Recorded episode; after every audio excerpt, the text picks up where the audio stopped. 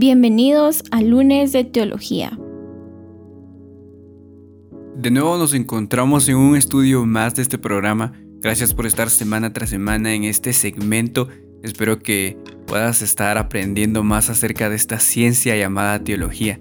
Es un viaje increíble y realmente apenas estamos comenzando. Así que prepárate para las siguientes clases ya que se viene mucho por delante. La semana pasada hablábamos sobre la revelación general y la teología natural, sobre cómo Dios se revela a través de la naturaleza a todo ser humano, e incluso hasta las personas ateas, es decir, personas que no creen en Dios. Se revela mediante toda cosa creada. Un episodio muy muy interesante que te aconsejo escuchar si aún no lo has hecho.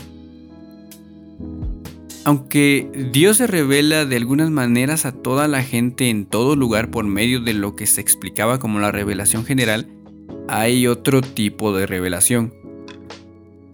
La revelación especial, que no todos en el mundo han tenido la oportunidad de recibir. La revelación especial nos muestra el plan redentor de Dios, nos cuenta la encarnación, la cruz y la resurrección cosas que no se pueden aprender por medio del estudio de lo natural. No podemos aprender nada acerca de la salvación y perdón de pecados em, solamente contemplando el paisaje, ¿verdad?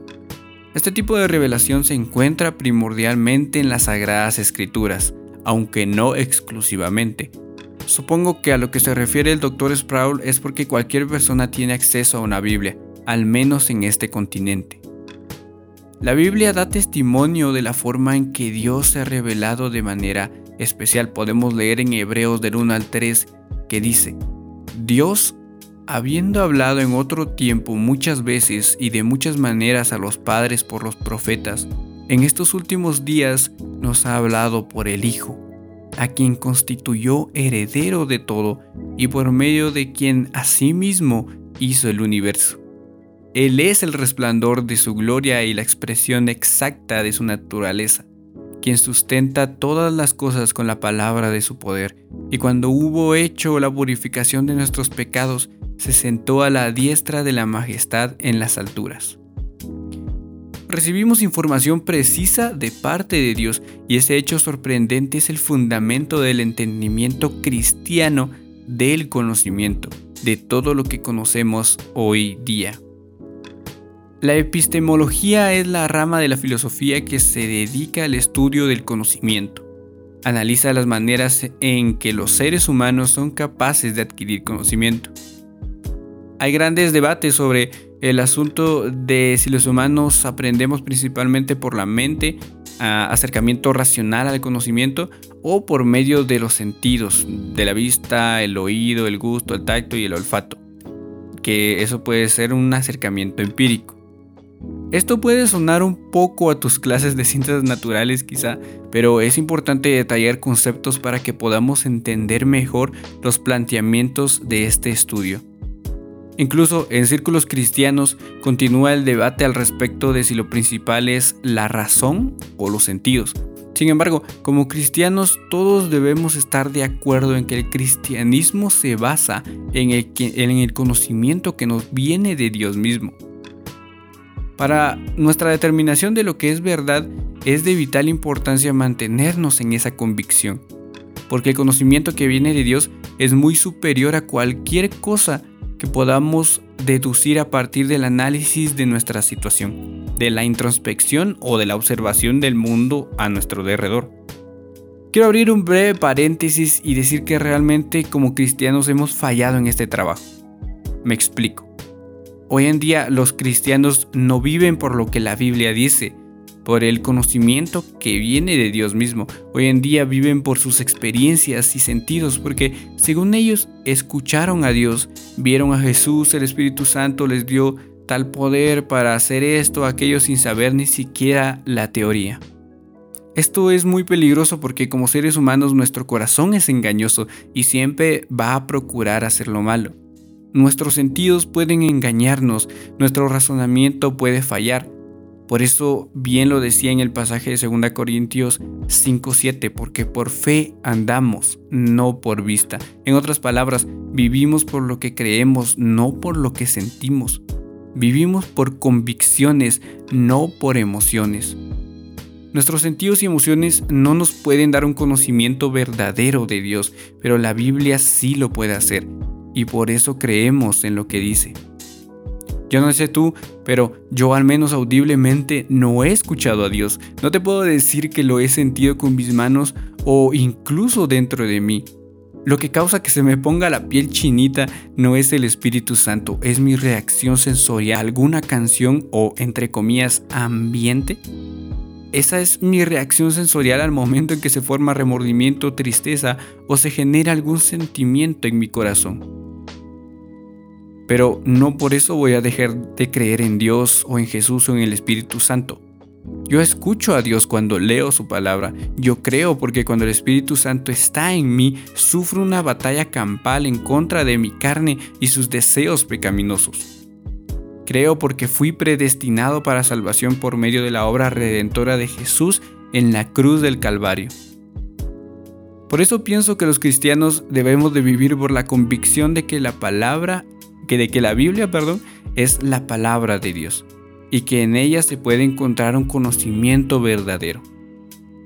Bueno, creo que no fue un paréntesis tan breve, pero sigamos.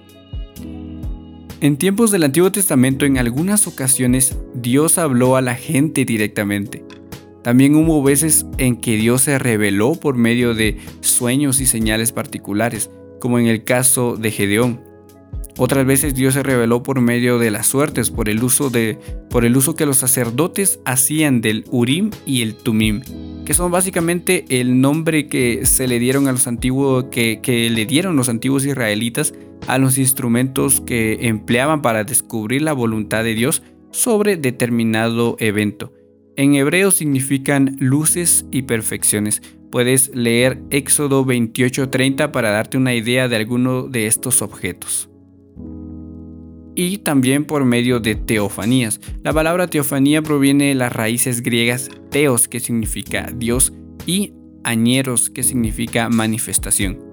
De modo que una teofanía es simplemente una manifestación visible del Dios invisible.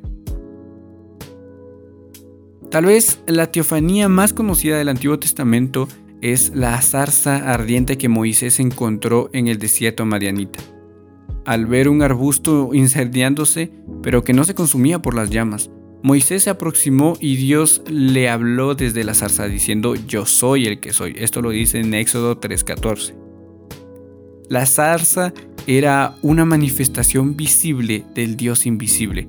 La columna de nube y la columna de fuego que guiaron al pueblo de Israel en la peregrinación por el desierto después del Éxodo también eran manifestaciones visibles del Dios invisible. La principal manera en que Dios se comunicó con el pueblo de Israel fue por medio de los profetas, a quienes llamamos agentes de revelación. Los profetas eran seres humanos como nosotros, utilizaban lenguaje humano, pero debido a que recibían información de parte de Dios, sus palabras funcionaban como vasos o conductos de la revelación divina. Por eso comenzaban sus profecías diciendo, así dice el Señor. Las palabras de los profetas fueron puestas por escrito y llegaron a ser la palabra escrita de Dios. Así el Antiguo Testamento fue producido por personas como nosotros, pero a diferencia de nosotros, ellos fueron designados por Dios para ser sus voceros para su pueblo. Por supuesto, no todos los que en el antiguo Israel decían ser profetas lo eran de verdad. De hecho, la lucha más grande de Israel no fue contra naciones hostiles, sino contra falsos profetas en el campo y en la ciudad. Casi lo mismo que hoy en día con los cristianos y los falsos profetas. Se reconocía a un falso profeta porque enseñaba lo que la gente quería oír, en vez de la verdadera revelación de Dios nos damos cuenta que aplica para nuestro contexto. Hay muchas personas que dicen ser profetas, pero realmente te dicen lo que quieres oír. Que vas a ser próspero, que este año es tu mejor año, que te vas a sanar, que vienen buenos y mejores tiempos, etc. Una absoluta aberración y cáncer para el pueblo de Dios, la verdad. Por eso, para mí, hoy en día ya no existen los profetas. ni tampoco los apóstoles, pero ese es tema para otro episodio. A lo largo de su ministerio, Jeremías enfrentó la plaga de los falsos profetas. Cuando Jeremías intentó advertir al pueblo del inminente juicio de Dios, los falsos profetas se opusieron a las profecías de Jeremías e hicieron todo lo que pudieron para sofocar su mensaje. Había maneras de distinguir entre un profeta verdadero y uno falso. Los israelitas debían aplicar tres pruebas para decidir quién era un vehículo auténtico de la revelación divina. La primera prueba era el llamado divino, lo cual era la razón por la que los profetas mostraban con tanto celo que habían sido llamados por Dios y comisionados para realizar la tarea. En el Antiguo Testamento vemos a varios de los profetas, Amós, Isaías, Jeremías y Ezequiel, que cuentan a sus oyentes las circunstancias específicas en las que fueron llamados y ungidos para profetizar. En el Nuevo Testamento, la contraparte del profeta era el apóstol. Los profetas y los apóstoles juntos forman el fundamento de la iglesia. Esto lo puedes encontrar en Efesios 2:20. La marca principal de un apóstol era que había recibido un llamado directo de parte de Cristo. El término apóstol se refiere a uno que es enviado o comisionado con la autoridad de quien hace el envío. Jesús dijo a sus apóstoles, el que lo recibe a ustedes, a mí me recibe, y el que me recibe a mí, recibe al que me envió. Esto lo dice en Mateo 10:40. Como asunto controversial, Pablo, uno de los apóstoles más populares del Nuevo Testamento, no estaba entre los doce originales. Pablo posiblemente no conoció a Jesús durante el ministerio terrenal de éste y no fue testigo ocular de la resurrección como lo fueron el resto de los apóstoles. Parecía que Pablo no tenía las credenciales necesarias para ser un apóstol y por eso el Nuevo Testamento narra tanto en el propio testimonio de Pablo como también por medio del testimonio de Lucas las circunstancias del llamado de Pablo en el camino a Damasco. Además, los otros apóstoles confirmaron la autenticidad del apostolado de Pablo. Fueron diferentes circunstancias pero verídicas por las escrituras en el Antiguo Testamento. La segunda prueba de un verdadero profeta en el Antiguo Testamento era la presencia de milagros. No todos los profetas del Antiguo Testamento realizaron milagros, pero su ministerio al comienzo fue autenticado por un estallido de milagros que comenzó con Moisés y continuó en los días de Elías y los otros profetas siguieron en esa línea. Distinguir entre falso y verdadero milagro era un asunto crucial que había eh, porque había imitación de milagros, como los realizados por los magos en la corte de Faraón. Esos supuestos milagros solo eran trucos para engañar. ¿Te suena algo? A mí también, pero sigamos. La tercera prueba de un verdadero profeta era el cumplimiento. En otras palabras, ¿se cumplieron las cosas que los profetas anunciaron que sucederían? Los falsos profetas intentaban predecir lo que iba a suceder, pero cuando sus predicciones fallaban, se probaba que sus mensajes eran falsos. Tanto por parte de los profetas del Antiguo Testamento como de los apóstoles del Nuevo Testamento, nos ha llegado un registro escrito de revelación especial. Ha llegado a nosotros por los agentes de Cristo, los agentes autorizados. Y digo de nuevo, autorizados de la revelación. Jesús no dejó textos escritos de su puño y letra, así como la canción. No fue el autor de ningún libro. Todo lo que sabemos de él está contenido en el registro del Nuevo Testamento que nos ha llegado por medio del trabajo de sus apóstoles. Ellos son sus emisarios, a quienes fue dada su autoridad para hablar en nombre suyo. El autor de Hebreos señala otra dimensión de la revelación especial, la revelación suprema, que es la palabra encarnada. Y quiero que prestes mucha atención a esto porque es muy interesante.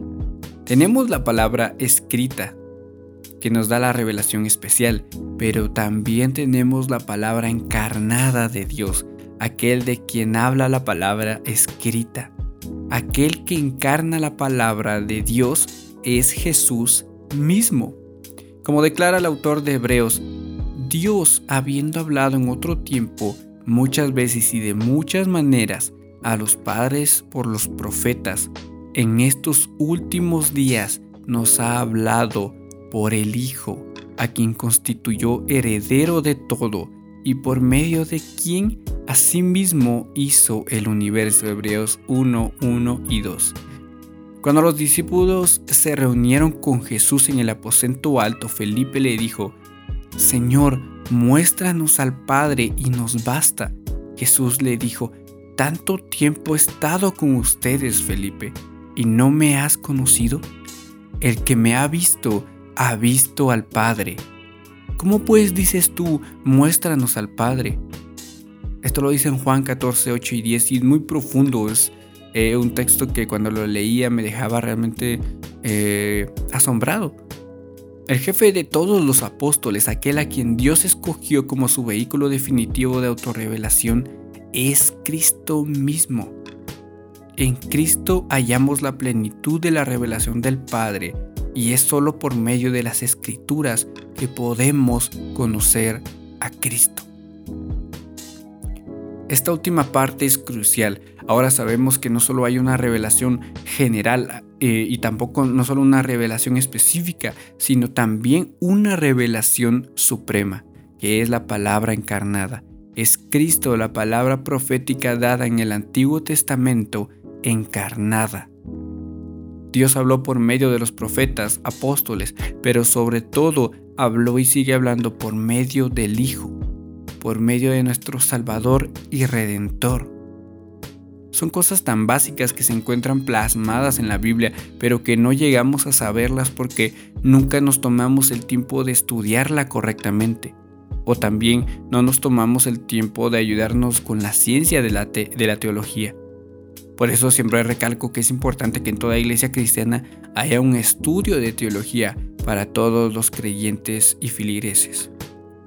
Porque podemos llegar a un conocimiento pleno de Dios y de cómo se revela y habla de distintas formas y maneras. Y pues bueno, eso fue todo por hoy. Los espero en el siguiente episodio la próxima semana que viene. Yo soy Daniel Talé y esto fue Lunes de Teología.